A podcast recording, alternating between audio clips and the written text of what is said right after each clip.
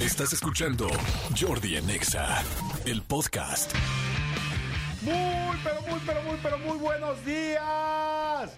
Buenos días, señores. Buenos días. Es miércoles, miércoles 7 de junio. Y este, bueno, primero saludos a toda la República, como lo dije el lunes. Saludos a los chilangos, saludos a los mexiquenses, saludos a los mexicanos, saludos a toda la República. A todos, a todos. Oigan, en el Estado de México hay más de 16 millones de personas, casi 17 millones de personas solo en el Estado de México. O sea, es un país. O sea, prácticamente hay muchos países que es la población que tiene en total. Saludos, bueno, el DF es una locura, ya lo saben también. Y por supuesto, bueno, toda la República Mexicana ya hacemos prácticamente 130 millones de seres humanos y de esos, pues una parte escuchan este programa y eso lo agradezco muchísimo. Así es que, bueno, bienvenidos a todos. Gracias por estar aquí. Es miércoles de Rolita Gay, cosa que va a estar muy padre. Vamos a, les voy a poner una que no solamente es miércoles de Rolita Gay, sino que además les voy a poner una para todas las casaderas para todas aquellas mujeres que son casaderas y que quieren un anillo en su dedo, ya les voy a poner canción, yo creo que ya saben cuál es, o ya saben, estoy telegrafiando, pero va a estar muy padre el programa. Este tengo invitados, tengo regalos, tengo relajo, nos vamos a reír, a divertir. Saludos a toda la gente también de las plataformas. Ya ven que hay muchísimos taxistas, plataformas y gente que nos escucha y que a su vez ponen el programa para que otras personas nos escuchen. Es como ir, es como ir regando la semilla. Se los agradezco, no saben cuánto a toda la gente que tiene un transporte público y que viene escuchando el programa. Gracias, gracias. Ustedes son parte de un eslabón importantísimo eh, para que más gente conozca este programa y eso me hace muy, muy, muy feliz. Este, oigan, eh, ¿Qué les voy a decir? Ah, rapidísimo, ayer fue martes ochentero, la pasamos muy bien. Y hoy, señores, eh, me levanté muy tempranito y quiero decirles que me fui a correr. Normalmente voy al gimnasio, pero me fui a correr y me fui a dar una vuelta ahí a este Parque La Mexicana que está en Santa Fe, que si no conocen el Parque La Mexicana, es un gran parque. Fíjense, ¿cuáles, ¿qué parques deberían de conocer en México? En la Ciudad de México y Estado de México, yo creo que no pueden perderse de conocer el Parque México, de la Condesa y la Roma, que está ahí, que es fantástico, un parque muy tradicional, muy lindo. El Parque La Mexicana, como les dije, que es un parque muy arquitectónico, muy moderno, precioso, en Santa, en, Santa Fe, en la Avenida Santa Fe.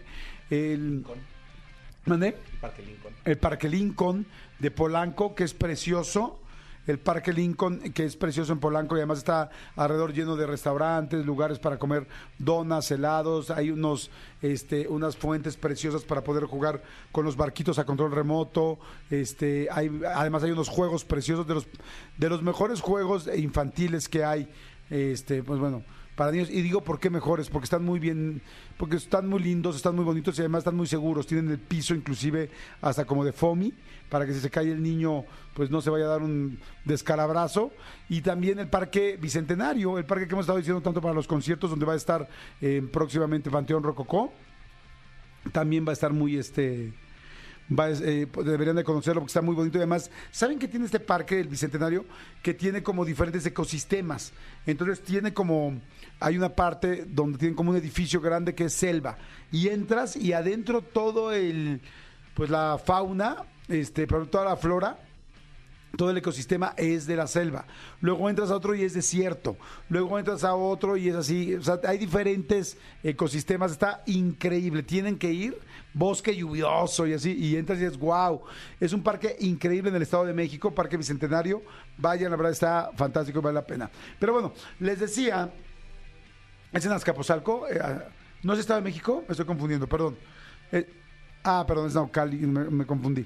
Bueno, el asunto es que este, vayan a los parques. Hoy yo me levanté y di una vuelta en la mexicana, bueno, varias vueltas, porque hoy es día del corredor, señores. Hoy es el primer miércoles de junio y los primeros miércoles de junio se celebra el Global Running Day, el Día Mundial de la Carrera o el Día Mundial del Corredor.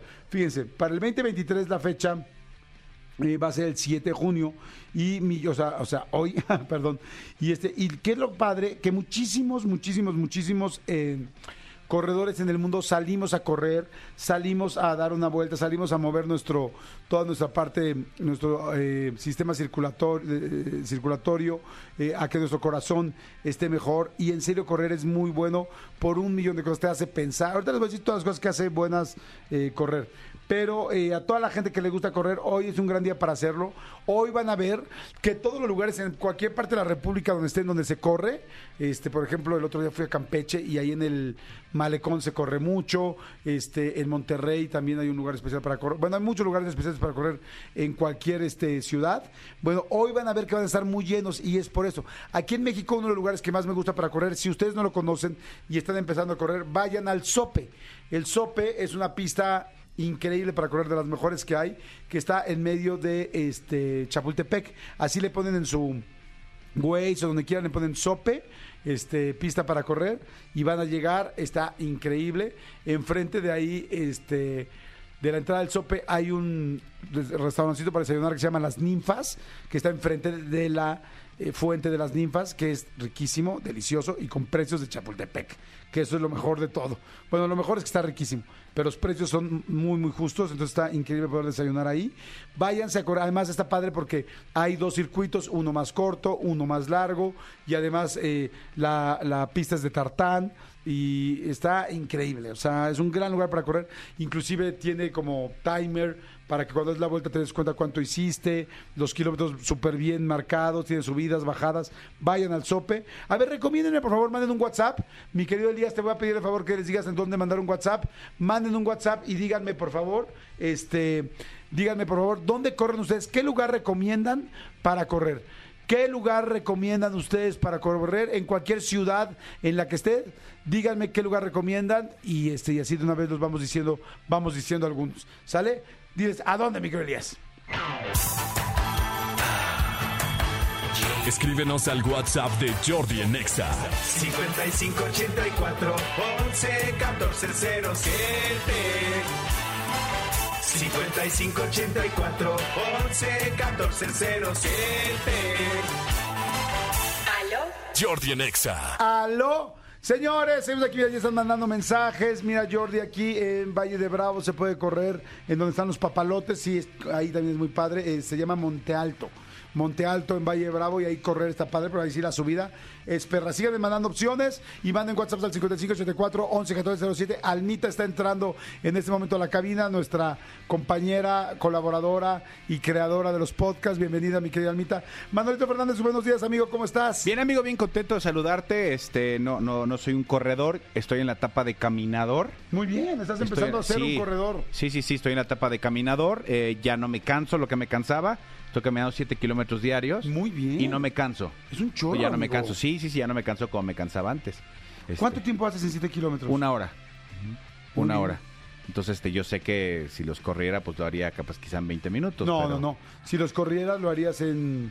Harías 10 kilómetros en una hora. Ok. O sea, la gente que corremos, más o menos 10 kilómetros, el promedio es una hora, una hora 10, 50 Ah, pues- minutos, 52 minutos. Pues sí, sí, sí, sí, vamos caminando en friega. Ajá, caminan rápido, muy bien. Viveros de Coyoacán, amigo. Es una gran opción para caminar Ah, o correr. claro. Los viveros de Coyoacán, porque además ahí hay canchas, hay cosas para jugar, hay cosas para estar y cosas para comprar. La gente que le gustan las plantas, por ejemplo, ahí puede ir a ver plantas. Pero los viveros de Coyoacán es un gran lugar para correr. Es un gran. ¿Sabe que ahorita que estás diciendo de caminar? El sábado hice algo bien padre. Hicimos algo lindísimo. Nos fuimos caminando de la colonia Roma a Polanco. De la. Roma Norte a Polanco. Son también como 45 minutos. Sí. Estuvo padrísimo poder recorrer como los dos barrios, me explico, dos barrios muy caminables, porque tanto la colonia Roma como este Polanco son extremadamente caminables. Sí, señor. Qué bonito estuvo, estuvo padrísima la experiencia, la verdad yo nunca lo había hecho. Digo, como 45, 50 minutos caminando. Entonces corres, recorres pues muchas partes de la Roma que están preciosas. Luego de ahí nos salimos por Monterrey. De Monterrey nos fuimos a Reforma. Y entonces caminar todo Reforma es precioso. O sea, caminar reforma desde la altura de Florencia y como la zona rosa, y luego ir pasando, ir viendo la estela de luz, ir viendo el ángel de la independencia, ir viendo los edificios que hay, que a mí me encanta la Torre Lomas. Es un gran, gran plan. Pero estás de acuerdo que, que- conoces lugares eh, por los que pasas, puedes pasar todos los días por ahí, pero no sabes que existían. O no te has fijado que existían. Porque pasas en el carro. Y de repente vas volteando y dices, ah, mira, este lugar no tiene la presión del volante, tal. Nosotros hicimos ese ejercicio, bueno, más bien, queríamos hacer ese, ese día el ejercicio con mi hermana, que es con la que camino. El otro día me dijo, oye, ¿me podría ir caminando de aquí a mi oficina? Y ya no me cansaría. porque son exactamente, son como ocho kilómetros y medio de donde, de donde caminamos a nuestra Ah, oficina. estaría increíble. Y entonces me dijo, me podría ir, claro, obviamente pues sudaría y bla, bla, bla, cosas que bueno, a ver, luego habrá que recorrer. Pero entonces ya no veo tan descabellado la cantidad de gente que va, se va a su oficina en bicicleta, por ejemplo. Claro. La gente que camina a su oficina. Realmente no es tan complicado. Tenemos un mu- muy buen amigo, mi querido Alfredo Ramírez, que le mandamos un abrazo grande. Él no usa, no utiliza su carro. De su casa a su oficina es una hora veinte. Y todos los días los camina de ida y de ¿Ah, vuelta. sí? él camina, él camina a su oficina todos los días. Obviamente le dije, oye, cuando llueve, me dijo, sí, pues cuando llueve, pues o me mojo, tal, o si agarro un taxi. Me dijo, pero, Híjoles, pero, muy bien. pero todos los días va y viene a su oficina caminando. Fíjense que yo casi a toda la gente que veo en bicicleta, por ejemplo, aquí en Polanco y en diferentes partes de la República Mexicana, hay bicicletas ya que puedes utilizar de las que pues son de, ¿cómo se llama? De tarjeta o de... De aplicación. De aplicación, como las ecobicis. Y el asunto es que yo cada vez que veo a alguien que va en bicicleta a su trabajo, Sí. a la mayoría de esa gente la veo eh, delgada. No estoy diciendo que por eso, eh, pero no- normalmente como que tener un... No tener sobrepeso, más bien esa es la pregunta, esa es la forma de decirlo. No tener sobrepeso generalmente es un símbolo de salud. Sí, señor. ¿no? ¿Estás de acuerdo? Sí. Eh, O sea, no necesariamente, digo, puede ser que una persona no tenga sobrepeso y no tenga la salud. Pero me da gusto ver a toda la gente que ves en, en bicicletas y dices, claro, si te vas en bici a tu trabajo, todos los días estás haciendo ejercicio, sí o sí. Cosa que yo ya lo estoy pensando seriamente, porque como ahora ya grabamos tanto tiempo y me quedo tanto tiempo grabando entrevista y tal, estoy tanto tiempo sentado Sí. que antes no estaba tanto tiempo sentado. Hay una, hay unas, eh, de hecho el otro día le iba a hacer un expediente, pero ya ahí se, se traspapeló, ya no lo dije. Mira, hasta hay, me acordé y ya me paré porque... hay algunos lugares en, no me en- me parece que es en Japón, o no me acuerdo dónde, es que la gente está en sus oficinas y abajo está con... y- Ah, sí, como con tiene su escritorio y abajo eh, eh, pedales de bicicleta. Y entonces estás trabajando tal y abajo estás eh, dando- pedaleando, pedaleando. O hay gente que sí tiene como una especie de caminadoras, pero en alto. Y este, y entonces está en la computadora y estás este caminando. Eso creo que lo vi en Japón. Está increíble. Ya ven que ahora hasta inclusive eh, eso es bueno porque les digo, fíjense, les platico algo que a mí me pasó y posiblemente a usted le está pasando y no se han dado cuenta. Yo en los últimos meses subí un par de kilitos que no he podido bajar y no puedo y no puedo, bueno, no un par, tres, tres kilos. Y no he podido bajarlos y no los he podido bajar. Y entonces decía, pues, ¿qué está pasando y tal? Y bueno, entre la comida, el estrés, un millón de cosas. Y acabo de ir con una nutrióloga, con mi querida Gaby. Ay, ¿cómo se llama nuestra nutrióloga, Ana? Gaby Galván, una muy buena nutrióloga que le recomiendo que la sigan por TikTok, Gaby Galván. Y este, fui con ella y entonces me dijo, ¿sabes qué? Estás haciendo esto mal, esto mal, esto mal, varias cosas. Pero uno de ellos me dijo, ¿cuánto tiempo estás sentado en el día? Y le dije, no, no mucho. Y dije, solamente en el radio. Y dije, no, ya no es solo en el radio. Antes nada más tenía el radio, pero ahora tengo el podcast con Marta Gareda que grabo constantemente en las semanas. Ahora tengo las entrevistas en YouTube. Entonces ahora realmente me la paso casi todo el día sentado. Y entonces me comparé y me di cuenta con muchos de, de nuestro comando Godín, malditos perritos sentadores, que mucha gente, y al igual que a mí, les toca estar sentados casi todo el día. Yo estoy ya casi sentado todo el día, tú no. Porque cuando estamos en las entrevistas de YouTube te estás parando y sentando, parando y Sí, sentado. sí, sí, sí, sí. Pero yo no, yo ya no me paro. Y entonces decía, claro. Y entonces me decía, mi nutrióloga me dice, ¿tienes eh, el teléfono, el reloj de Apple? Me dijo, ponte el rollo de cada vez que hay, hay que pararte.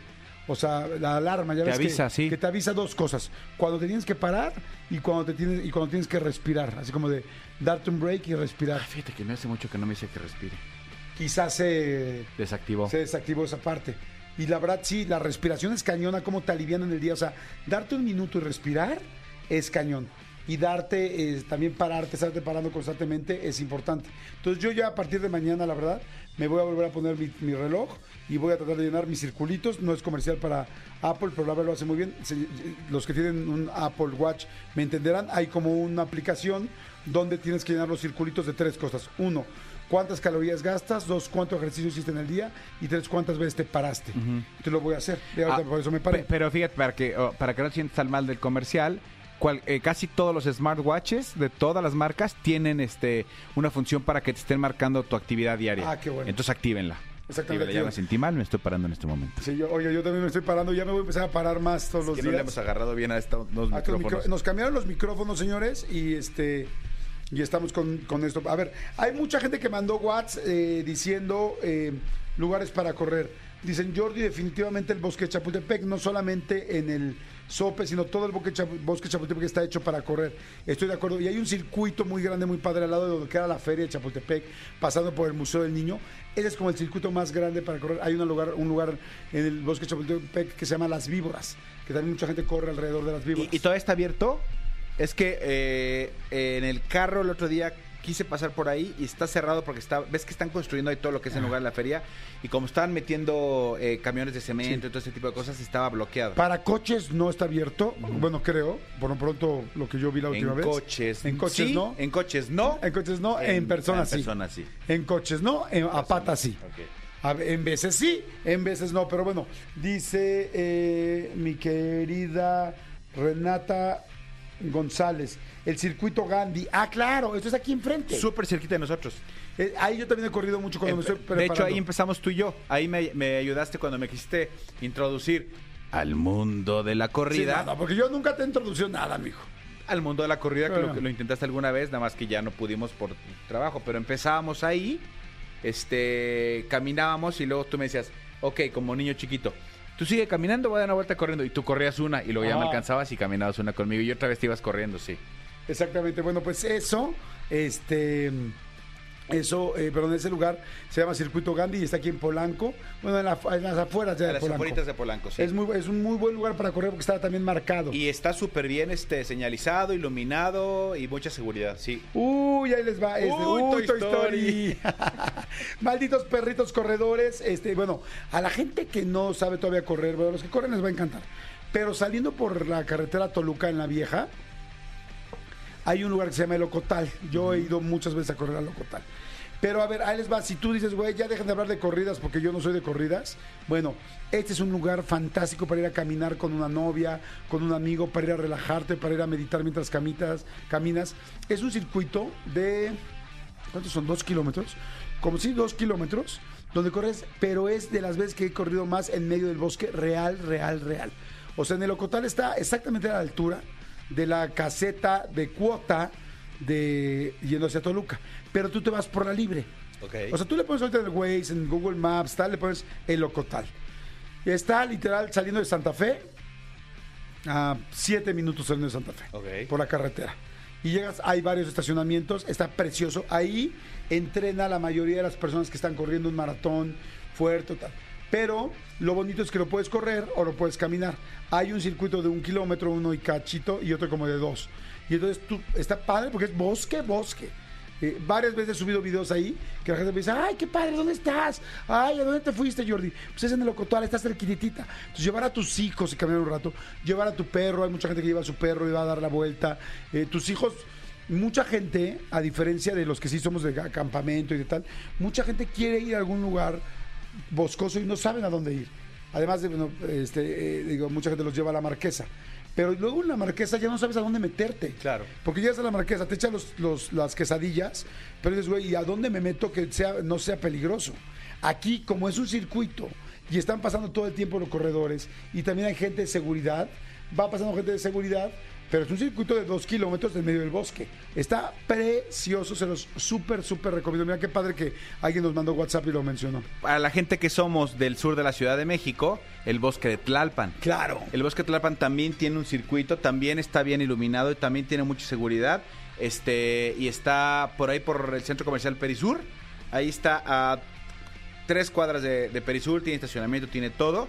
Y afuera tiene el famoso, eh, lo- los, puestitos de, de jugos, todo ese tipo de cosas. Para los, los corredores que sí ya se toman como mucho más en serio este rollo, ahí lo pueden hacer en el, el bosque Tlalpan. Oye, dicen aquí, Jordi, el Bosque de Aragón, no, no, no dejen de mencionarlo, claro. Bosque de Aragón también tiene varios, uno de los mejores circuitos para correr. Esto está al norte de la Ciudad de México, este, pues muy cerquita del aeropuerto. Del aeropuerto, Sí, ahí por por, ahí, ahí por- está también el Bosque de Aragón, que es famosísimo el Bosque de Aragón también, ¿no, amigo? Creo que alguna vez en mi vida he ido, pero no, no, no, no he regresado Sí, hace un buen rato. es muy famoso para correr también. Jordi en Exa. Que, que hoy a las seis y media, amigo, es el, el juego 3 de las finales de la NBA. Ok, Hoy este, En Miami. En Miami, tu hit contra este Miss Nugget Denver. ¿por qué no les dicen los hit? Porque pues que pues es que no le dicen el calor de Miami. Cuando quieren eh, españolizarlo, Ajá. le ponen el calor de Miami, pero realmente pues el Miami Heat pues así, pues es que no, no tiene, o sea, no es como, como los toros de Chicago, o sea, no es como los, o sea, pero todo el mundo dice los Bulls. ¿A quién le vas? Yo le voy a los Bulls, no dice, casi muy poca gente dice los toros. Entonces, por eso, ¿a quién le vas? Yo le voy al Hit. Al hit. O sea, es que el nombre No del nada. equipo es el Claro, Hit. es calor, no es los. Sí, calor. sí, sí, pero, pero, pero el equipo es el hit. O sea, The porque, porque, porque el equipo es en, en inglés. O sea, el nombre del equipo es en inglés. Entonces, ¿a quién le vas tú? Yo le voy al hit de Miami. Así como si yo le voy a los Bulls. Ajá. ¿Me explico? Por eso es. Pero yo, yo, yo en este caso le voy a los Nuggets de Denver, amigo. Entonces, si tú Nuggets. quieres que apostemos, aunque sea un tecito, un cafecito, hagámoslo. Yo soy más de hamburguesa más, más que de nuggets. No, amigo, de- ya sí vas a decirme que tú eres más de Fat Burger. Eso es otra cosa, amigo. Pero de las finales de la NBA, yo eh, le voy a los Nuggets. No sé a quién le vas tú. Sí, este, no, sí, yo. A, a Miami. Sí, a Miami. Pues Ah, deberíamos a apostar algo. Apostar. Ah, Vamos a apostar algo. Órale, Ese, sí. ese equipo es tu hit. Es mi hit. Jordi en Exa.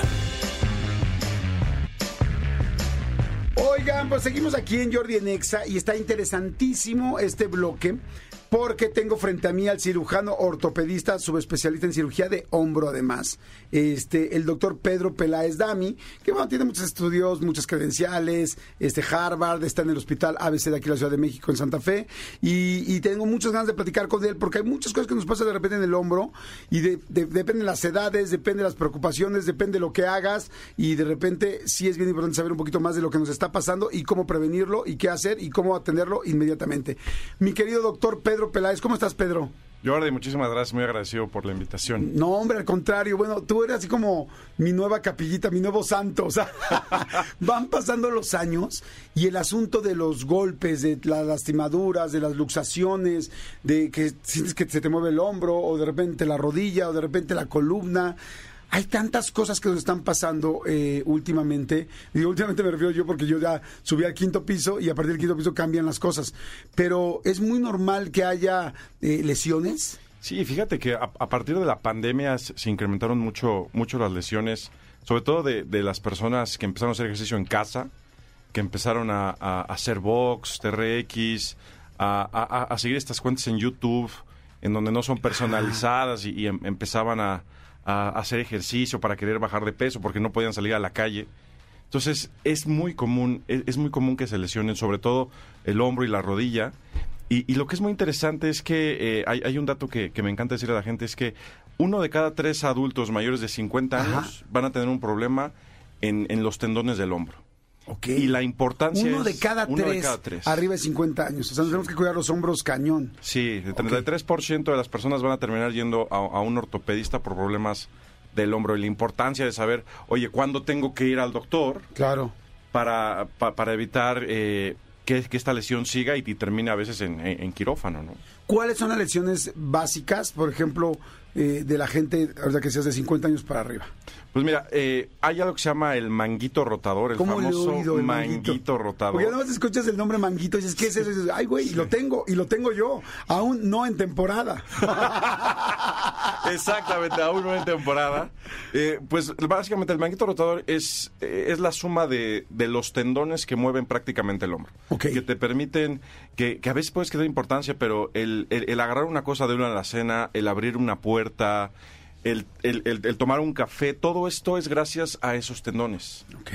Entonces, eh, las personas normalmente empiezan con dolor. El dolor es el síntoma inicial, Ok, que es, digamos, como la alerta que nos dice nuestro cuerpo algo anda mal. ok. Y lo principal es la duración de este dolor. Un dolor que nos dura dos, tres días, que a veces te tomas un, un paracetamol o algo, ahí no hay problema. Eso Sobre decir, ¿te duele algo? Un paracetamol, Descanso. un icy hot o algo así, y si en tres días está bien, hasta ahí no hace Hasta falta. ahí no hace falta. A veces el error que cometen es que te empieza a doler y dices, bueno, lo voy a cargar un poquito más, voy a hacer más ejercicio y entonces lo lastimas mal. Entonces lo principal es primero el reposo. Si te dolió, identificas, oye, pues ca- cargué una maleta, cargué la bolsa del súper, hice box más y demás. Entonces lo primero es descansar, darle al cuerpo el reposo. Perdón que te interrumpa ahí. Este es un punto importantísimo lo que estás diciendo. Porque la- ahora que hay tanta cultura de hacer ejercicio, afortunadamente, mucha gente nos obsesionamos con el ejercicio. Entonces estás haciendo ejercicio, estás en tu clase de funcional, ¿no? Y estás levantando una pesa y de repente ¡au! Me dolió. Y te empieza a doler, ves que te sigue doliendo. Y normalmente, bueno, lo que yo hago y lo que creo que mucha gente hace es, sigo y termino la clase. O sea, y es, o sigo caminando si me duele la pierna, o sigo haciendo tal cosa con tal de terminar la clase. ¿Eso es buena idea o es mala idea? No es mala idea. Y yo tengo un tema con estas clases funcionales, sin decir marcas ni nada. Estas personas, tú cuando entras a, a- a estos programas, pues es el público en general. Sí. Y tú, dependiendo de tu cuerpo, tú no puedes cargar el mismo peso que alguien que pesa el doble que tú o la mitad que tú. Claro. Y el número de repeticiones se basa con el peso máximo que tú toleras. Entonces yo veo muchos pacientes que, se, que, que llegan lastimados en estas clases, que los impulsan, termina la clase, haz esto, tienes que... CrossFit, ¿no? Decir, Todas estas cosas. ¿Por qué? Porque no son in- individualizadas. Yo no puedo cargar el mismo peso que tú cargas, Claro. ni las mismas repeticiones. Entonces ahí empieza el problema. Uno, que estás cargando más o menos de lo que debes. Ok. Y dos, que te impulsan a terminar la clase y terminas agotado y lastimado. Y tres, que no te dejan a veces descansar ciertos días y manejan el mismo grupo muscular todos los días, ¿no? Exacto, hay, hay muchas cosas, como dijiste, que son así como grandes errores. Entonces, si te duele algo mientras estás haciendo ejercicio o algo, no termines. No termines. Descansa. Ahí descansa, ahí para. eh, dale un par de días. ¿Ok? Y si no, bueno, entonces ya es un momento de acudir al médico. ¿Por qué? Porque el segundo síntoma después del dolor ya viene la falta de movimiento o debilidad.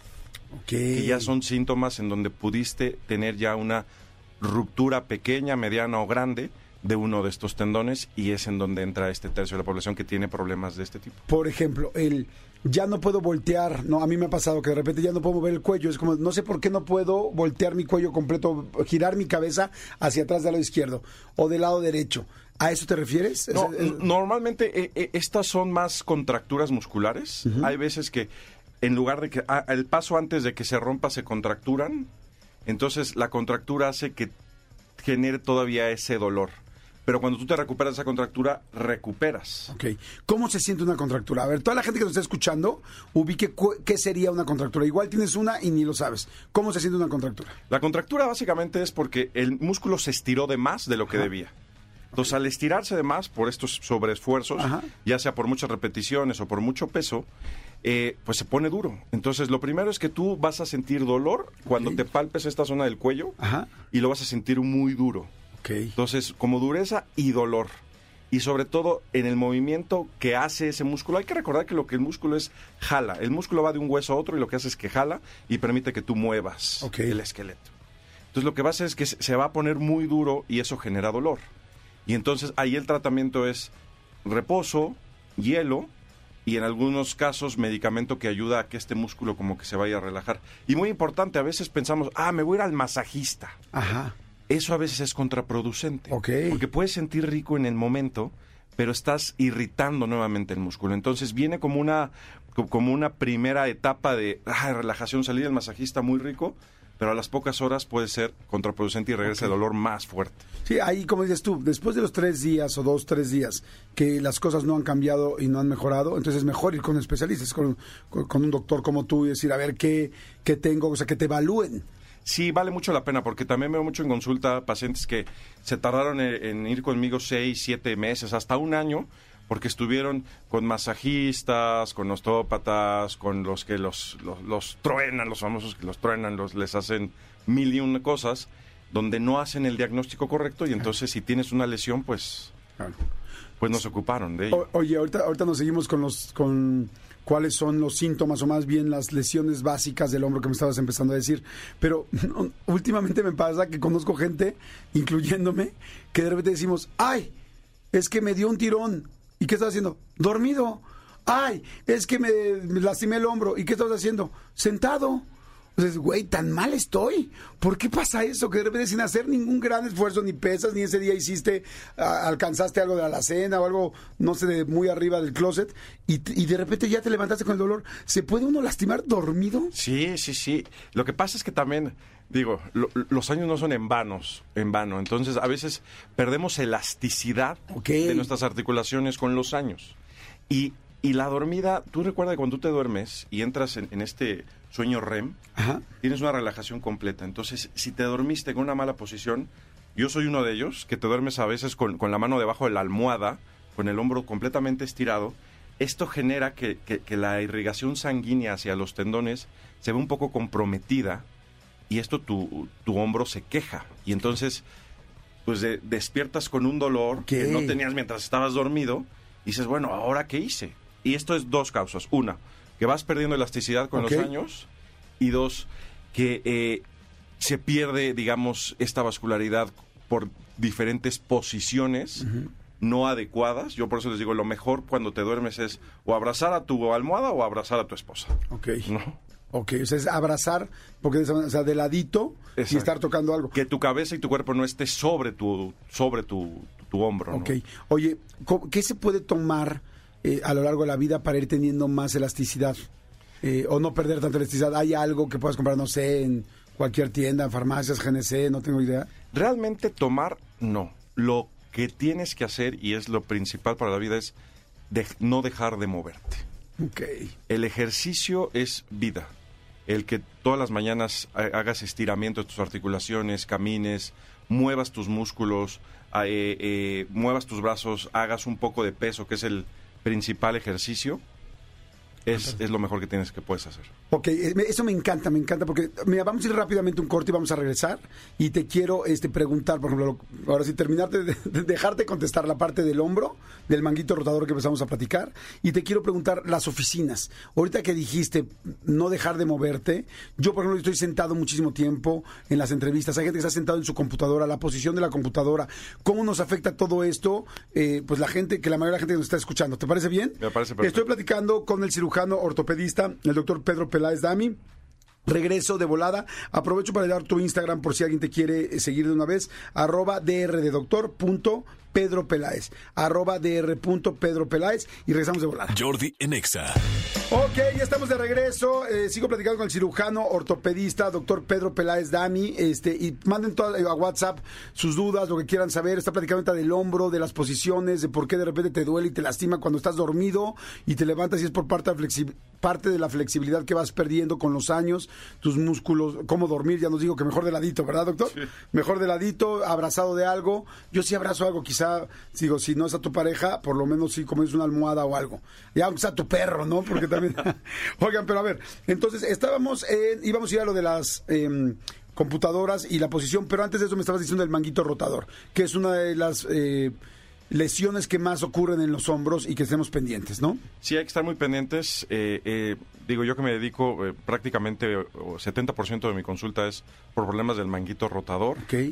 Y empieza justo con malos hábitos.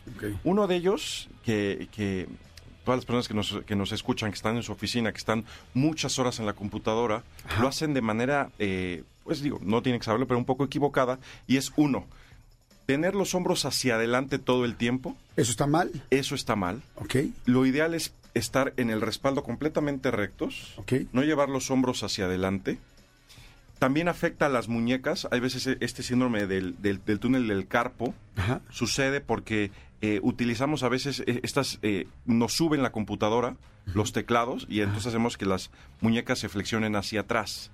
Y estar mucho tiempo sentado también afecta. Entonces yo eh, lo que, lo que nosotros este, recomendamos es que cada dos horas puedan hacer un break entre 7 y 15 minutos, en donde hagan estiramiento de los hombros, del cuello, Porque también están mucho tiempo hacia abajo, que tengan la computadora más paralelas a sus ojos y no tan abajo. Ok. Y entonces con esto van a mejorar mucho eh, las, las, las posibles lesiones eh, de manera crónica por tantas horas estar frente al computador. Oh, y está buenísimo eso. Entonces, a ver, yo lo ubico como tratar de pegar tu espalda lo más posible al respaldo de la silla. Es correcto. Con- para estarte acordando de no echarte para adelante. Exactamente. Te vas a echar para adelante cuando algo te interesa, cuando algo te preocupa, si estás tenso y otra vez te acuerdas, ¿no? Las manos, tratar de no tener las muñecas hacia arriba, sino lo más parejas, ¿no? O lo que tú haces a veces, hay, hay, hay escritorios que se elevan, por ejemplo, tú ahora que estás parado, Ajá. eso es ideal, eso es una gran posición en lugar de estar sentado muchísimo tiempo. La gente que estamos sentados entonces mucho tiempo es de repente pararte. Yo, yo sí tengo la oportunidad de trabajar parado. Quien tiene una computadora y está sentado en un call center, pues no difícilmente lo va a poder hacer parado. Pero por ejemplo, los que estamos los que hacen llamadas, de repente, digo, no en un call center, porque te puedes levantar, pues te levantas, caminas. Caminas, claro. O sea, me encantó lo que dijiste ahorita porque claro, toda la, tenemos un comando godín en este programa, impresionante la cantidad de gente que nos escucha que está en oficinas. Y me encantó lo que dijiste, claro, o sea, es cada dos horas o cada cierto tiempo, no sé si es cada cuándo, levantarte y, y- y como estirarte, ¿no? Hacer estiramientos del hombro, de las rodillas. buenísimo que puedas bajar y subir dos pisos. Es, todo eso ayuda muchísimo a que actives el cuerpo y, y bueno, hay beneficios eh, cardiovasculares inmensos, ¿no? Realmente estar ocho horas sentado, nada más que tomando café, comiendo galletas y demás, es, es, es terrible para el cuerpo, in- inclusive para, para la actividad intestinal. Claro. El tú caminar la activa.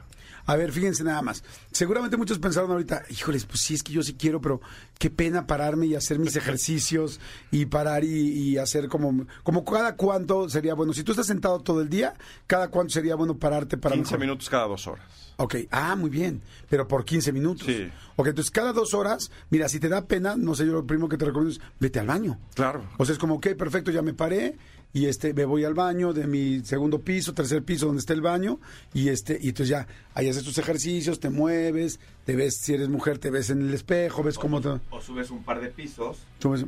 al baño de un Al baño de arriba. Claro, claro, por pues supuesto. ¿Qué beneficios bajaste, te sí. daría eso? Si hacemos esto, para toda la gente que nos está escuchando y dice, ay, no sé, ay, qué flojera, o ay, qué pena, ¿qué beneficios te daría o qué cosas haría que no te sucedan? Mira, uno que van a ver al instante es a muchas personas que se le hinchan las piernas. Ajá. Cuando tú estás, hay que recordar que la sangre llega del corazón eh, al- al- a las extremidades, al- a los pies y a las manos, Ajá. por la contracción del corazón. Alcanza.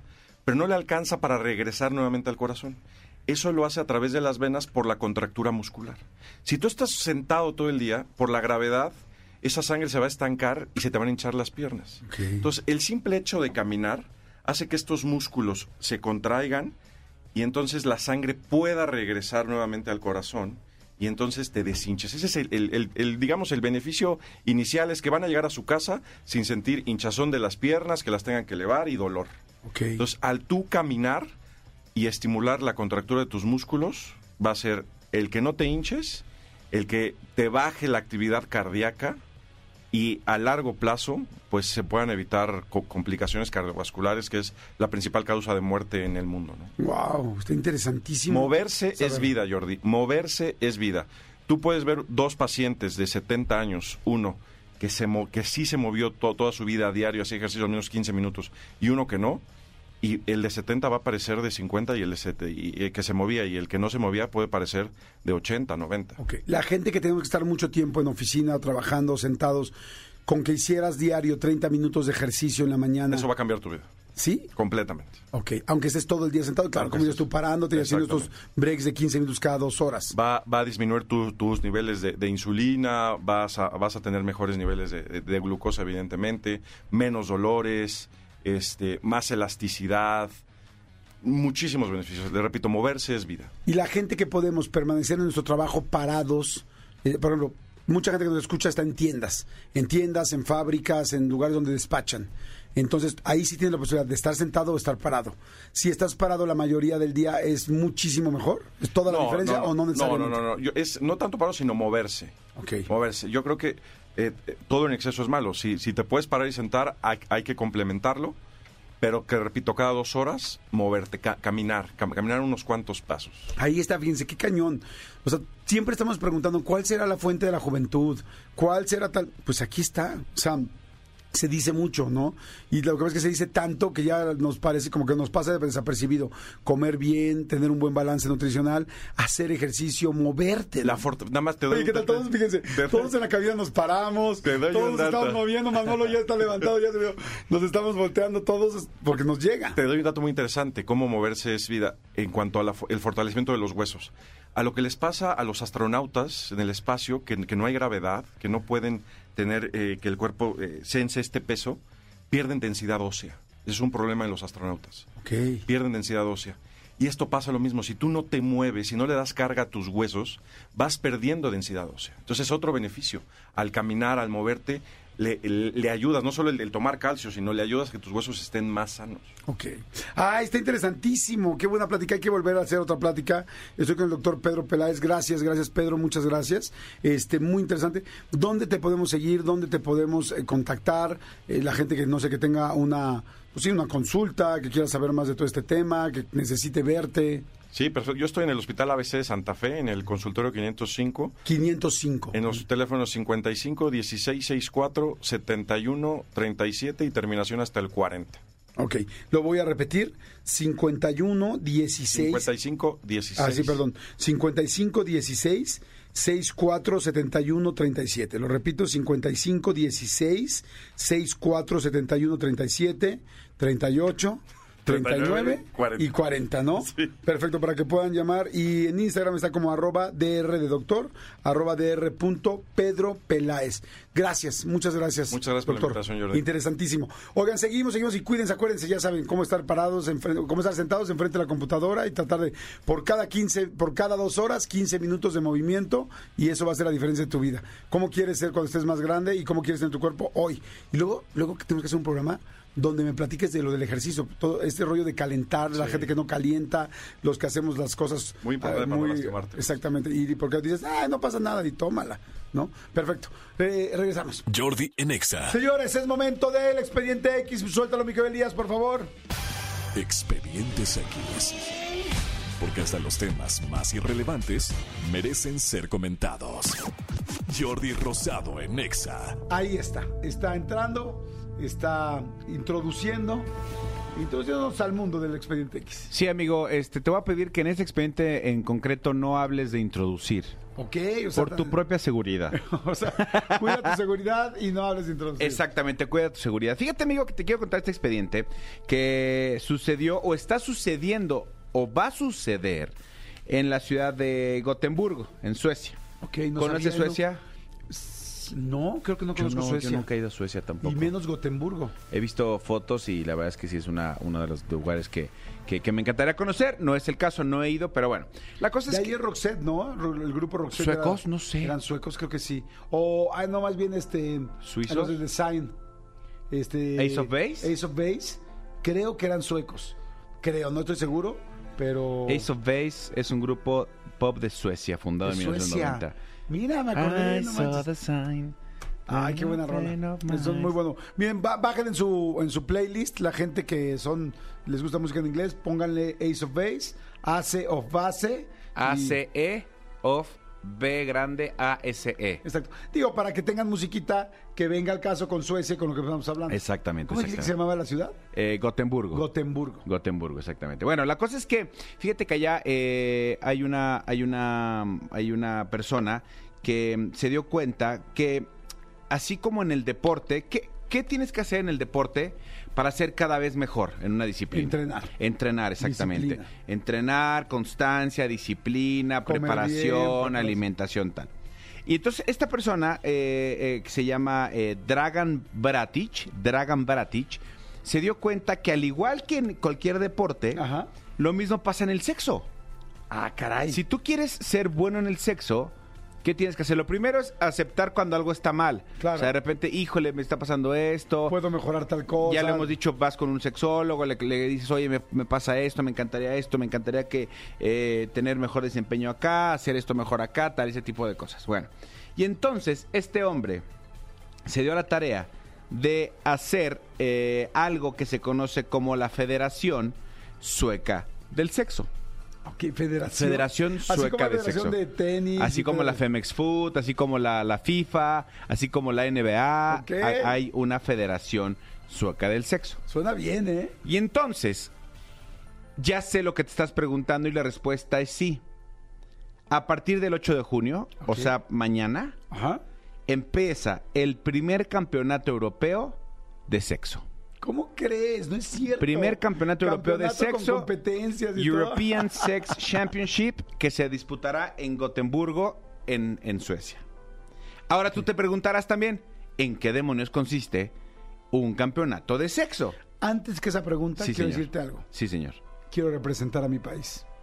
Quizás no soy bueno en matemáticas, quizá no soy bueno para la adicción, pero soy una persona fuerte con la adicción al sexo.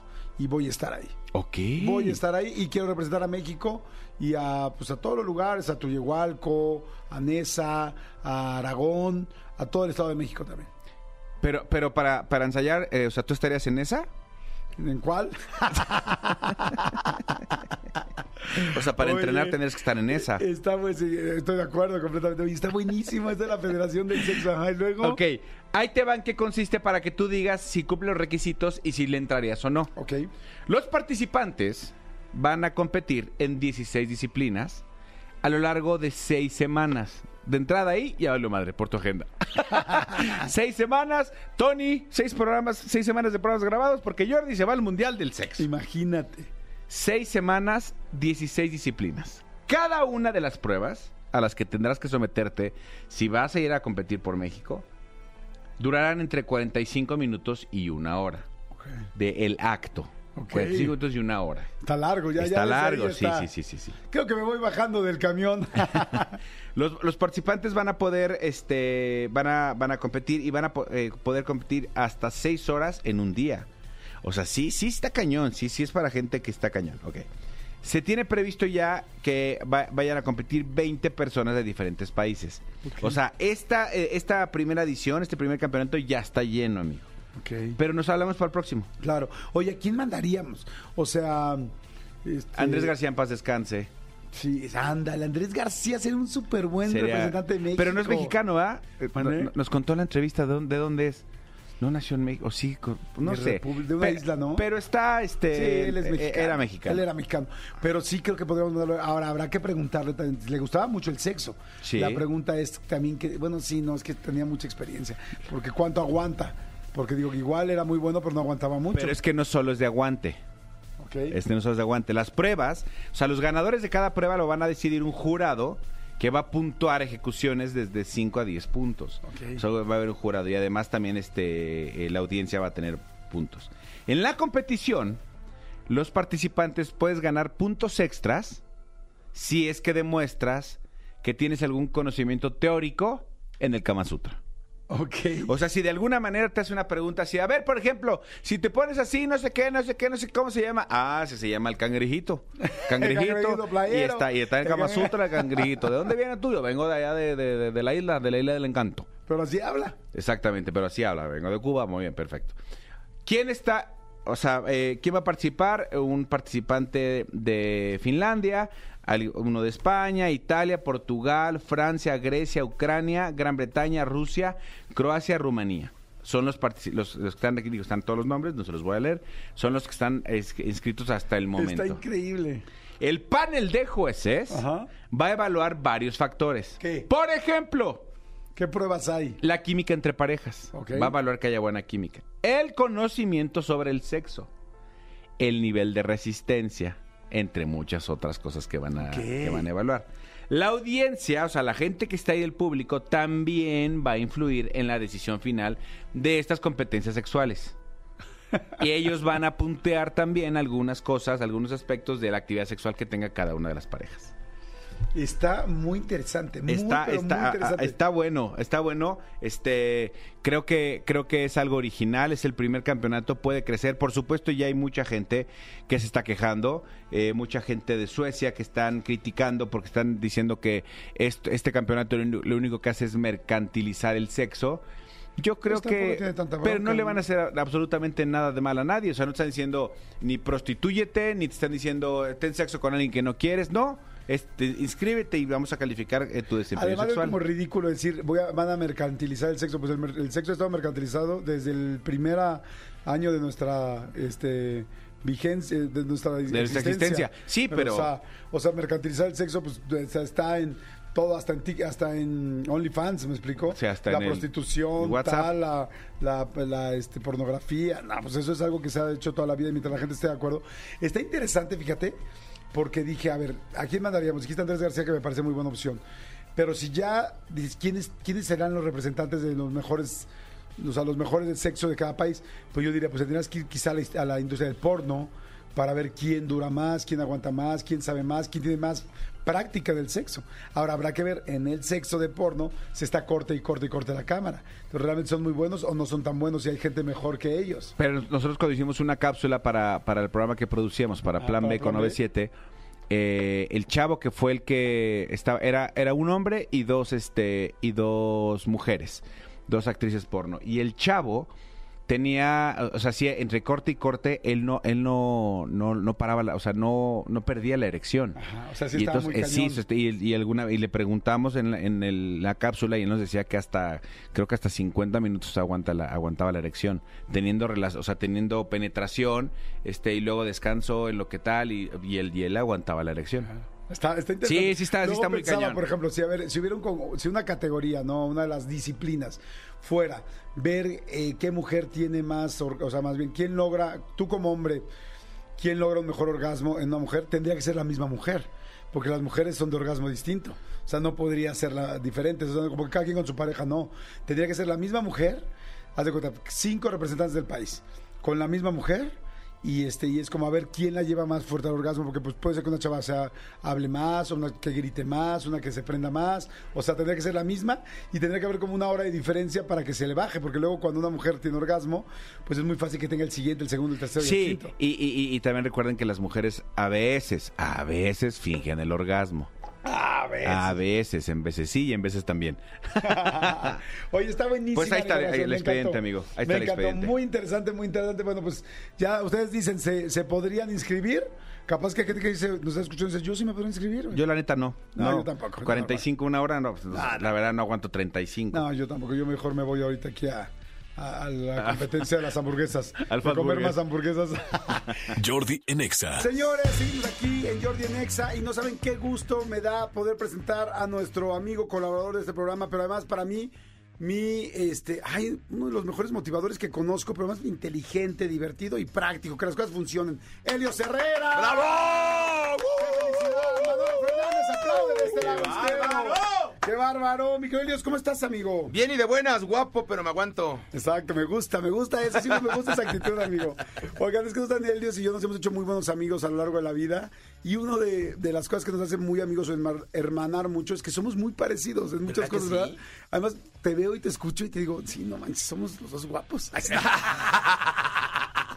no, pero la- no saben qué padre y cómo compartimos, porque los dos venimos de la cultura del esfuerzo, esa es la Sí, realidad, señor, Hemos trabajado mucho desde, desde abajo, desde abajo, desde desde abajo y gracias a Dios trabajamos bien y le echamos muchas ganas y... Y nos va bien, y nos va muy bien. afortunadamente. Y lo compartimos, Jordi. Nos va muy bien, exactamente. A ver, señores, el tema de hoy está buenísimo. Amor en la oficina.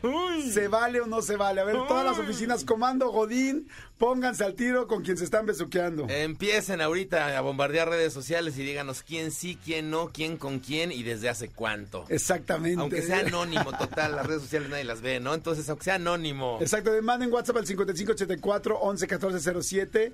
Este, mándenos WhatsApp y díganos qué está pasando en su oficina y hagan preguntas y lo que quieran. Pero a ver, Miquel Helios, ¿se vale, no se vale? De entrada, em- eh, las empresas ya permiten o no permiten. Yo me acuerdo que había empresas que decían no puede haber relaciones en esta oficina. Sí, claro. O sea, relaciones no sexuales, ¿no? Obviamente. También, no, de Ah, todo, sí, no, o sea, no, de es todo. como no se, no se pueden enamorar entre ustedes aquí en...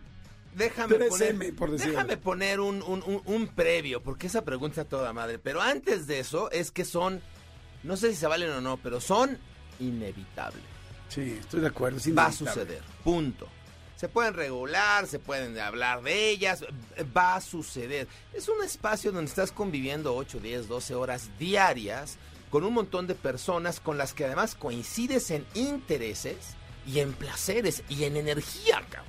Entonces es inevitable que se abran las almas y que de alguna forma llevemos del dictado a la rodilla y de la rodilla al beso. Pues, pues va a suceder, somos seres humanos. Y del beso blanco al negro, amigo.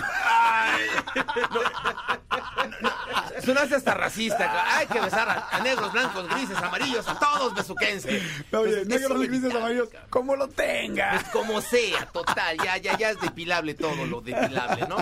Es que es inevitable, va a suceder, somos seres humanos. Ahora, el tema no es si, si es correcto o incorrecto. Me hiciste una muy buena pregunta. ¿Es legal o no es legal que las empresas lo prohíban? La verdad es que no. O sea, no, no, no, no es legal que la prohíba, te- que ninguna empresa te diga quién besar o quién no besucar, Claro. o de quién enamorarte o de quién no. O sea, las empresas no tienen esa potestad, ¿no?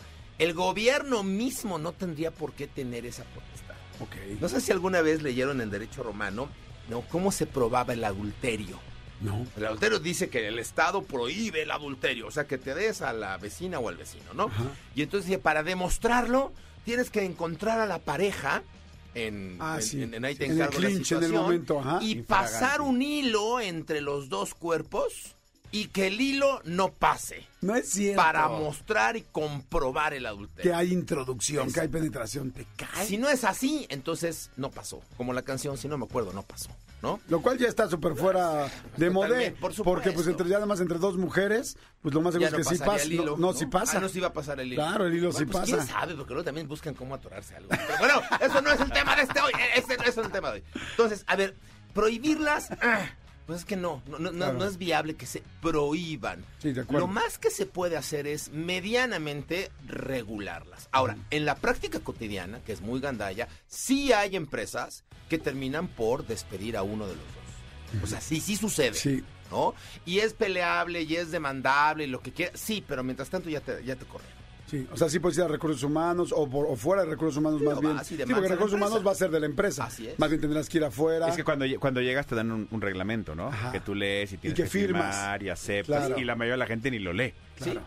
Pero aunque esté dicho en el reglamento, insisto, o sea, no, no, no es una postura legal, o sea, es demandable, pero pues te encargo, mientras ya te, ya te despidieron. Sí, exacto. Ahora, el tema, el tema tampoco es si es legal o no. El tema es qué pasa en la estructura, qué pasa en el equipo, qué pasa en la productividad. Este, mientras suceden las relaciones. de Ok. trabajo. Eso es lo que, lo que desde mi punto de vista es importante. Sí. Porque al fin del día, bueno, si te corren, no te corren, bueno, ya te corrieron. ¿Qué pasa en el día a día? Y lo que pasa es que, miren, en la primera etapa del noviazgo, de la productividad, se exacerba como no tienen una idea. Es que, a ver, te quieres ligar a la de sistemas. Claro, le echas todas las Así ganas. es. Entonces te pones guapo, pero entonces vas al ejercicio, pero entonces haces los reportes, pero llegas temprano, pero quieres lograr las metas, pero quieres ser el chingón de la oficina. Que vea que Pues, eres capaz. Y viceversa. Claro. Del otro lado también. Entonces, la primera etapa es muy productiva porque este juego del coqueteo, de la seducción, pues se exacerba en los resultados. Quieres impresionar y, Y- entonces este, terminas ayudando a dar la lo empresa. mejor de ti. Dar Ok. lo mejor de ti para ser elegible. Hasta ahí los directores de empresas están felices diciendo, ok, esa primera parte que sí se me enamore, gusta. que se enamore, Sí, exactamente. ¿no? Sí, Sí. quiero llegar a mis metas, quiero superar mis líneas, ok. El paso eh, empieza a complicarse eh, de manera paralela. ¿Qué está sucediendo con los que no están involucrados en la relación? O sea, ¿qué tal que el de junto también quería con la de sistemas? ¿Qué tal que claro. está celoso? ¿Qué tal que quiso y lo mandaron a la chingada Sí. hace algunos meses? Que también le quería Uh. enseñar su disco duro. Exacto. Y pues es que también, ¿no? ¿Y qué tal que además era el jefe? Y entonces rechazó al jefe hace algunos meses, pero al Godínez de abajo sí lo aceptó. ¡Ah! Está Pare- parece, parece O sea, telenovela, ¿no? Ya es capítulo de Sí, Rosa de Guadalupe. Parece- Sí, sí, sí. Exactamente. Entonces, el tejido social en el grupo empieza a destruir al equipo o empieza a tener jaloneos emocionales. Y ahí es donde tuerce el rabo la marrana la mayoría de las veces. Porque entonces se, se- se empiezan a mover situaciones y energías que no tienen nada que ver con la empresa ni con la productividad. Ahí es donde está el... el- el- Pregunta Elio Herrera, paréntesis. También cuando tú andas con alguien de tu equipo o viceversa y uno de ellos es jefe, ella es jefe de él o viceversa, eh, se complica porque tú ya no puedes, o sea, regañar, levantar, Ordenarle. ordenar o, o- o- sí, o sea, pedir algo de la misma manera porque ya hay emociones en medio o me estoy confundiendo. Pero yo así lo sé, yo nunca he andado con nadie de mi trabajo, pero siento que eso sería algo que sucedería. Es que siempre es sabroso que te den algadas la autoridad, ¿no? O Claro. Claro. Está padre, ¿no? Si te ligas a la jefa y la jefa te pide las cosas por favor, uy, ¿no? Pero sí, efectivamente, es lo que estábamos diciendo, ¿no? El, el- los Cambia. desbordes emocionales cambian. Y si antes te iba a pedir un reporte y no me lo diste, te hubiera yo regañado de alguna manera, pero ahora que somos pareja, se malinterpreta. ¿Para bien o para mal? Es como, el- le da chance de que no los entregue. así es. Y ya le dices tú, oye, antes era O- como, o al le contrario. encargo por favor el reporte y ahora es como, corazón, no me entregaste el cosita, mi amor, reporte. por- anda, sí, ¿No? las ventas, cosita, ¿no? O al revés, a lo mejor justamente porque sé que estamos en la relación, me sobreexijo, ¿no? Para que no caigamos en eso. Y entonces te exijo lo que antes no te exigí. Sí, o como, o como eh, yo ando con, con la chava que tenía que hacer los reportes, pues para no sobrecargarla, se los pidió alguien más. Y ese alguien más, güey, pero esa chamba ¿Yo era de qué? ella. Claro. Exacto. Esa es la misma realidad. Sí. Se desbordan situaciones emocionales. ¿no? Entonces, ¿qué podríamos.? Hay otra cosa que lo complica, que no hemos hablado de ello: el estado civil de los involucrados. Estamos hablando de que los dos son solteros y se empezaron a enamorar. ¿Y qué tal que uno de los dos no es soltero? Y todo el mundo lo sabe. Está rudo, ¿no? Entonces empiezan a desbordarse condiciones que no tienen que ver con la productividad. Oye, y cambia también mucho tu imagen, yo creo, de tu equipo, ¿no? Por ejemplo, digamos, porque es como, él está casado, lo es- la está, engañando a su esposa y mira tal, porque todo el mundo lo estamos viendo. Total. Porque en la oficina se nota todo y se ve todo. Totalmente. Y luego viene una siguiente ¿Te, etapa. pierden, ¿Te pierdes liderazgo? ¿Pierdes respeto? Sí, sin duda, sí, sin duda, a partir de esto que estamos diciendo. O sea, si, si uno de los dos este, está casado, se- hay pérdida de valores, por supuesto va a haber pérdida de liderazgo. Y luego viene la siguiente etapa. ¿Qué pasa cuando termina esa relación? Si no termina, ojo, eh, si logras como pareja mantenerte 10, 15, 20 años trabajando, es padrísimo. Las parejas que yo conozco que han podido trabajar, pa- padre, porque comparten la vida completa, Claro. ¿no? Pero la mayoría de, las- de estas relaciones terminan. Y cuando terminan, está la chingada, porque entonces ahora, híjole, si de por sí es incómodo terminar con alguien, ahora termina con alguien en la chamba que vas a ver todos los días, que le vas a exigir o te va a exigir, y todo el entorno que te estuvo señalando, ahora te señala más. Sí, ahora son espectadores de un nuevo show. El primer show fue el show del amor y luego el siguiente el del odio. Y ver qué hace cada quien y ver si sale la otra persona o no, si le mandaron flores o no le mandaron flores. Es, sí. qué pasó con el poder, qué pasó con el liderazgo. Entonces, reconstruir eso es bien complicado. Moraleja, porque ya sé que se nos está acabando el tiempo. Moraleja, en la medida de lo posible, mi recomendación sería: híjole, si le van a entrar a ese berenjenal, lo que tienen que establecer como regla es discreción. Que nadie se entere.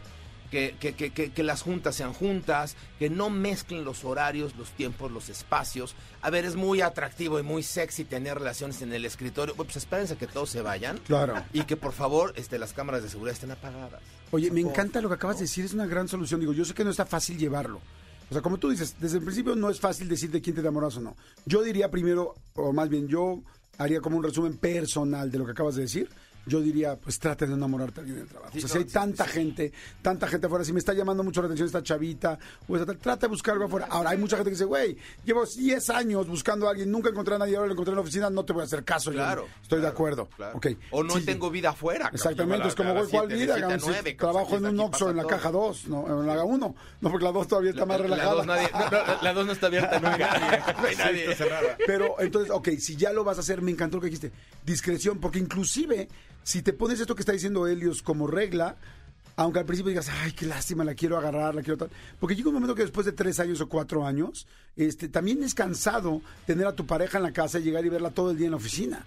Entonces está padre como que es, ya sabemos que en el trabajo es como si no fuéramos pareja, estamos y así ya no hay tantas no te juzgan, no estamos con el rollo del trabajo, no estamos con el rollo de si te, si te doy chance de esto, no te doy chance del otro, y no te echas a todo el mundo encima, y, Y el día que tu termina, claro, y el día que termina tampoco se nota No se rompe lo que no se tiene que romper. Se rompe la relación, pero no se rompe todo lo demás, ¿no? Es buena y idea. si tú estás como líder participando o viendo esto, tu gran reto es mantener, salvaguardar al equipo de la relación. Que el equipo no sufra por la relación. Sí, o que tu trabajo tampoco se arriesgue.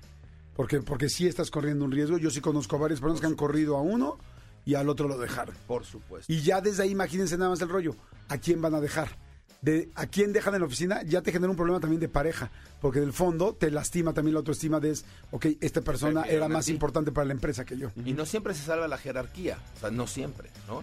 En fin, todavía hay muchos prejuicios, hay mucho por construir. La recomendación sería, a ver, sí, como dice Jordi, número uno, piénsale antes de entrarle, ¿no? O sea, es como, es como darle un beso a la, a- a- a la mejor amiga de tu ex. Güey, hay 8 mil millones de seres humanos en el planeta. ¿Para qué te complicas la vida eligiendo a una persona cuando hay muchas más? Igualito en la chamba. O sea, eh, eh, mídele el agua a los chayotes si le vas a entrar o no a ese berenjenal. Y si la respuesta es sí, discreción y disciplina. Disciplina. ¿no? Este, en dónde sí, en dónde no, qué espacio, qué tiempo, qué momento, para qué conducta. Y que los demás, que los demás no sufren y no gocen la relación. Me encanta, me encanta, es muy interesante.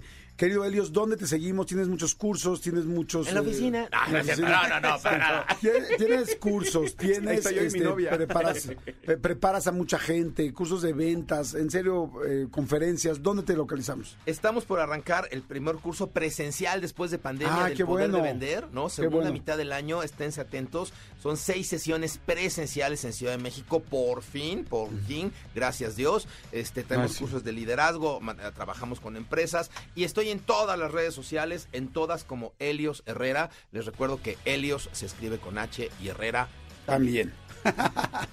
Gracias, Elio. Jordi en Exa. Ok, pues seguimos aquí en Jordi en Exa y este, ay, estas, estas paredes son nuestra casa, ¿no? Venimos aquí Estas más paredes. que... Sí, sí, pero, pero, pero además no son, o sea, nuestra casa. Yo, yo de repente me pongo a, a sumar este minutos y, y sí creo que, que paso más tiempo aquí a veces eh, al año que, que con mis hijos. Sí, yo también, caray. A ver, ¿les pasa a ustedes, toda la gente que nos está escuchando, quiénes de ustedes pasan más tiempo en las paredes donde están ahorita trabajando que con sus hijos? En las paredes o, o en el, fíjense, en el transporte de su casa al, al trabajo que con su familia, con su novio, con su novia, tal. Está perro, ¿no? Sí, sí está perro. Por eso también duele tanto cuando te corren de un lugar. Porque también no solamente es el dolor y el ego y que te peguen con que te corrieron, no hay alguien que va a hacer tu, mejor, tu trabajo mejor o porque tú no lo hiciste bien, en fin, todo lo que conlleva que te corran, que a todos nos han corrido. Pero al final te duele dejar ese lugar, porque ese lugar al que fuiste, pues es tu vida durante muchos Y hay años. apego, ¿no? O sea, hay un apego, hay una energía que dejas ese lugar, ese que era tu asiento, esa. Por eso luego cuando llegas otro, otra vez a ese lugar que por casualidad entraste y ves a alguien en tu oficina o alguien en tu silla, es como tan raro, es como si te hubieran robado una parte de ti, como si alguien estuviera usurpando, ¿es la usurpadora o el usurpador? Pero además, eh, el otro día alguien me preguntaba, no, me acuerdo, le quise explicar a alguien cómo llegar, por ejemplo, a la cabina de EXA, en este edificio en el que estamos, que la cabina de EXA tiene una posición en X lugar, ¿no? En el- dentro del edificio de MBS Radio. Y entonces me decía, pero a ver, pero ¿qué hay piso por piso? No sé. O sea, no, sí sé lo que hay, pero me refiero, subes tan, ya tan cotidiano, tan automático, que de repente hay, hay- hacen cosas que no te das cuenta porque vas en automático. Como cuando vas manejando de, de tu casa al trabajo. tú no- hay, hay, hay momentos que yo ni siquiera sé cómo me salí en la salida que me salí, cómo, eh, en qué momento eh, pasé el, el peaje del segundo piso aquí, el periférico, tal. Porque vienes tan en automático a lo que ya es tu, tu día a día que está muy cañón. Sí, está muy cañón, muy, muy, muy cañón. Oigan, pues bueno, señores, ha estado buenísimo el programa de hoy, ha estado muy, muy bueno. Yo he estado, la verdad, he andado chismoseando en la casa de los famosos, está muy chistoso. Sí. Me está encantando Wendy. ¿Te acuerdas que hace, hace cuánto estuviste en Big Brother tú? Hace 20 años. Hace 20 años. ¿Te acuerdas que hace 20 años, adentro de la casa Big Brother, había una cabina de radio y era de XFM? Sí, Y teníamos un programa, teníamos como estación un programa adentro de, de- de lo que era Big Brother. sí, claro. Producción Casa de los Famosos, idea millonaria. Ya Llámenos. millonaria. Les voy a contar una cosa. ¿Todavía tendré, tendré tiempo para contar algo o no? ¿Les cuento algo que nadie- casi nadie sabe? Pues digo, al final todo el mundo se hace sus estrategias. Ah, ya sé qué vas a contar. Sí, todo sí, el mundo sí. hace sus estrategias Está para bueno. Big Brother, ¿no? Todo el mundo. Si, si hace 20 años las hacíamos, imagínense ahora, ¿no? Entonces nosotros, como íbamos a transmitir el programa de EXA, yo tenía, yo hablé con el operador de EXA y entonces le dije, este, tú mándame o algo así, la primera canción, según la canción que vayas a poner, haz de cuenta, ponme la letra, no me acuerdo cómo era la clave, pero era la letra de la canción que me mandes, o sea, como se llame la canción, si se llama, por ejemplo, Amor de verano. Amor de verano, significa que la A es a quien yo tengo que nominar para darle fuerte y no me vayan a pegar a mí. Sí, si fuera a Ana Bárbara. por Ajá, ejemplo. Ana Bárbara, ¿no? Entonces sí, entonces si era el burro Van Ranking ponía, este, no sé, bueno, bonito y barato, película, perdón, canción bueno, bonito y barato. Ajá. Entonces yo veía bueno, bonito y barato y decía, ok, B, B es el burro, hay que votar por el burro para darle más votos a él. O sea, no, no, no, no, traíamos todo un rollo. Entonces yo tenía mi propia comunicación, que claro, digo, cada quien tenía sus, Estrategias. sus estrategias. Sí, pero a ver, ahí lo complicado era si te hubiera tocado Wendy, ¿qué canción Sí, pones claro. con W? Sí, sí, sí. Guácala, qué rico. este, Pero bueno, se está poniendo buena la casa Sí, de se los famosos. está poniendo buena. Se va a poner buena y se va a estar, va a estar interesante, hay que estar pendientes. Oigan, eh, rapidísimo aprovecho para decirles, eh, ay, bueno, ya nos vamos, que ya nos vamos, ya nos vamos, rapidísimo nada más para decirles de la entrevista. Sí, es que esta semana, esta semana sacamos la entrevista de Camila y queremos ponerles un pedacito para que escuchen un fragmento de la entrevista que fue, la verdad, este, muy padre. Es la primera entrevista dicho por ellos, no por nosotros. De hecho, nosotros nos enteramos ahí cuando llegamos, se sentaron y, dije- y dijeron, nos sentimos raros. ¿Por qué? Porque es la primera entrevista que vamos a dar. Es la primera vez que vamos a dar una entrevista después de 10 años que nos separamos. Exactamente, fue la primera entrevista que dieron juntos otra vez. La verdad está padrísima, me divertí mucho. Miren, hay muchas entrevistas, eh, hay unas entrevistas donde el invitado es muy bueno, hay entrevistas donde el invitado viene quizá un poquito más cansado, hay entrevistas donde yo la cajeteo y hay entrevistas donde dices, wow, esa es una entrevista para mí de 10, que todo salió bien y que todos estábamos en nuestro centro y que fue divertida, chistosa, pero emotiva, pero reveladora y es esta. Este, así es que bueno, vamos a ver a escuchar un pedacito de la entrevista de Camila rapidísimo, venga. Oye, al principio se iba a llamar el grupo Altavoz. Sí. Sí, no teníamos nombre. Yo recuerdo que vi el cabrón. vi el teléfono y dije, ¿qué, qué, qué, qué cosa? Porque hicimos una lista de nombres y buscábamos los nombres y buscábamos los nombres y al final, pues, o sea, Es revisamos. un año, un año ensayando las canciones. Sí, no y todavía no teníamos nombre. nombre. No, y ya era de, tienen que sacar el sencillo, un, dos, tres, altavoz, era lo que estaba.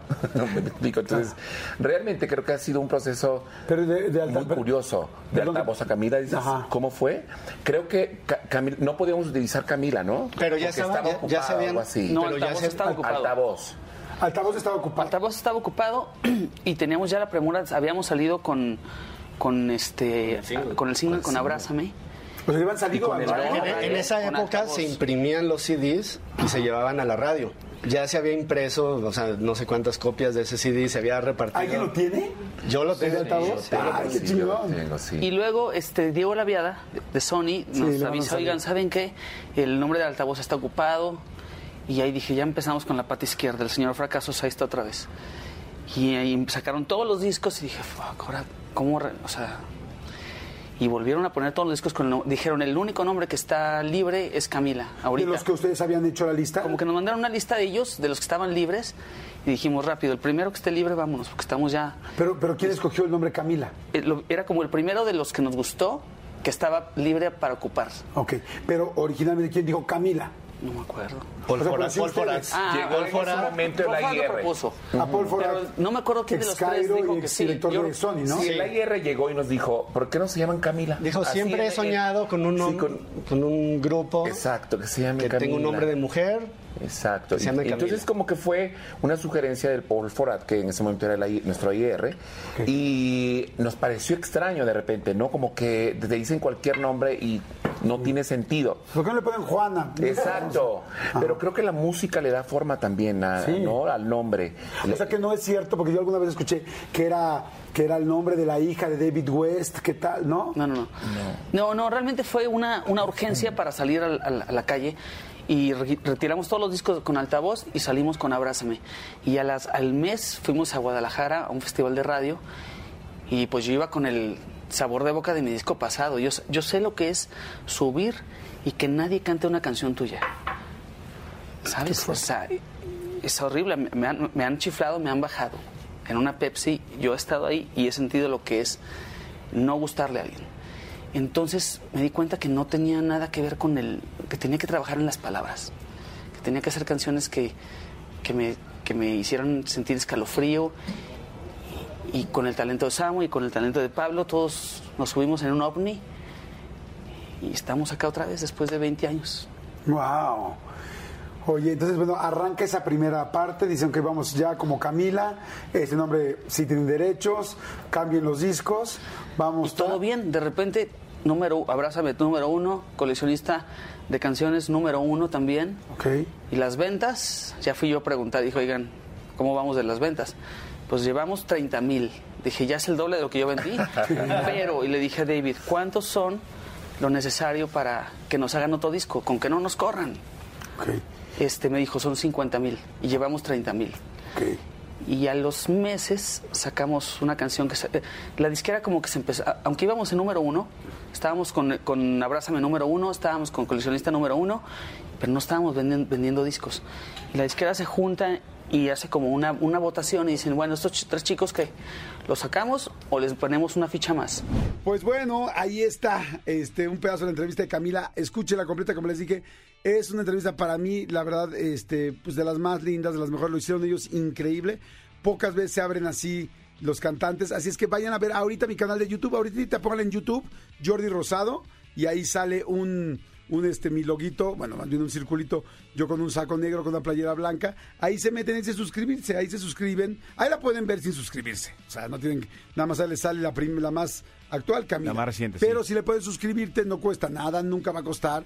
Lo único que hace suscribirte es que ya te contemos como dentro de nuestros followers. Y al ladito está la campanita. Si activas la campanita y le pones, te va a poner, la activas y te va a decir algunas, no sé qué, todas. Pone todas y solamente significa que te va a avisar cada vez que hagamos una, este, entrevista, que subamos una entrevista, un pedacito, te va a avisar en tus redes. Eso es todo. ¿Estamos de acuerdo? Exactamente, eh, van, van a ser parte de esta comunidad de entrevista de Jordi Rosado. Exactamente. Señores, nos despedimos. Muchas gracias. Gracias, eh, mi querida Cristian Barrera, por estar en los controles. Muchas gracias, amigo. Gracias, mi querido Elías. Gracias, mi querido Tony. Este, Tony Bravo. Ay, mi querido Tony Montoya, Cristian Álvarez. Gracias por la producción de este programa que todos los días es una frieguita, ¿eh? Porque todos los días hay que pensar cosas distintas, hacer cosas diferentes, sacar información distinta, ¿no, Tony? No está sencillo, todos los días, todo el tiempo, todos los niños, todas las vacunas. Gracias, mi querida por estar en los teléfonos. Gracias, Manolito Fernández. Al contrario, gracias a usted, nos escuchamos mañana completamente en vivo. Somos unos angelitos, Tony, no te quejes, somos unos angelitos del Señor. Angelitos del Señor. Ya mañana jueves, qué rápido Ya está, mañana ¿eh? jueves, Es qué rápido. Cuando sí. tienes mucha chamba, hijo, se pasa en friega. Afortunadamente. Saludos a todos los que tienen mucha chamba y ya no se quejen que hay otros que están quejando porque no tienen nada. Nos escuchamos mañana. Bye. Escúchanos en vivo de lunes a viernes a las 10 de la mañana en Exa FM 104.9.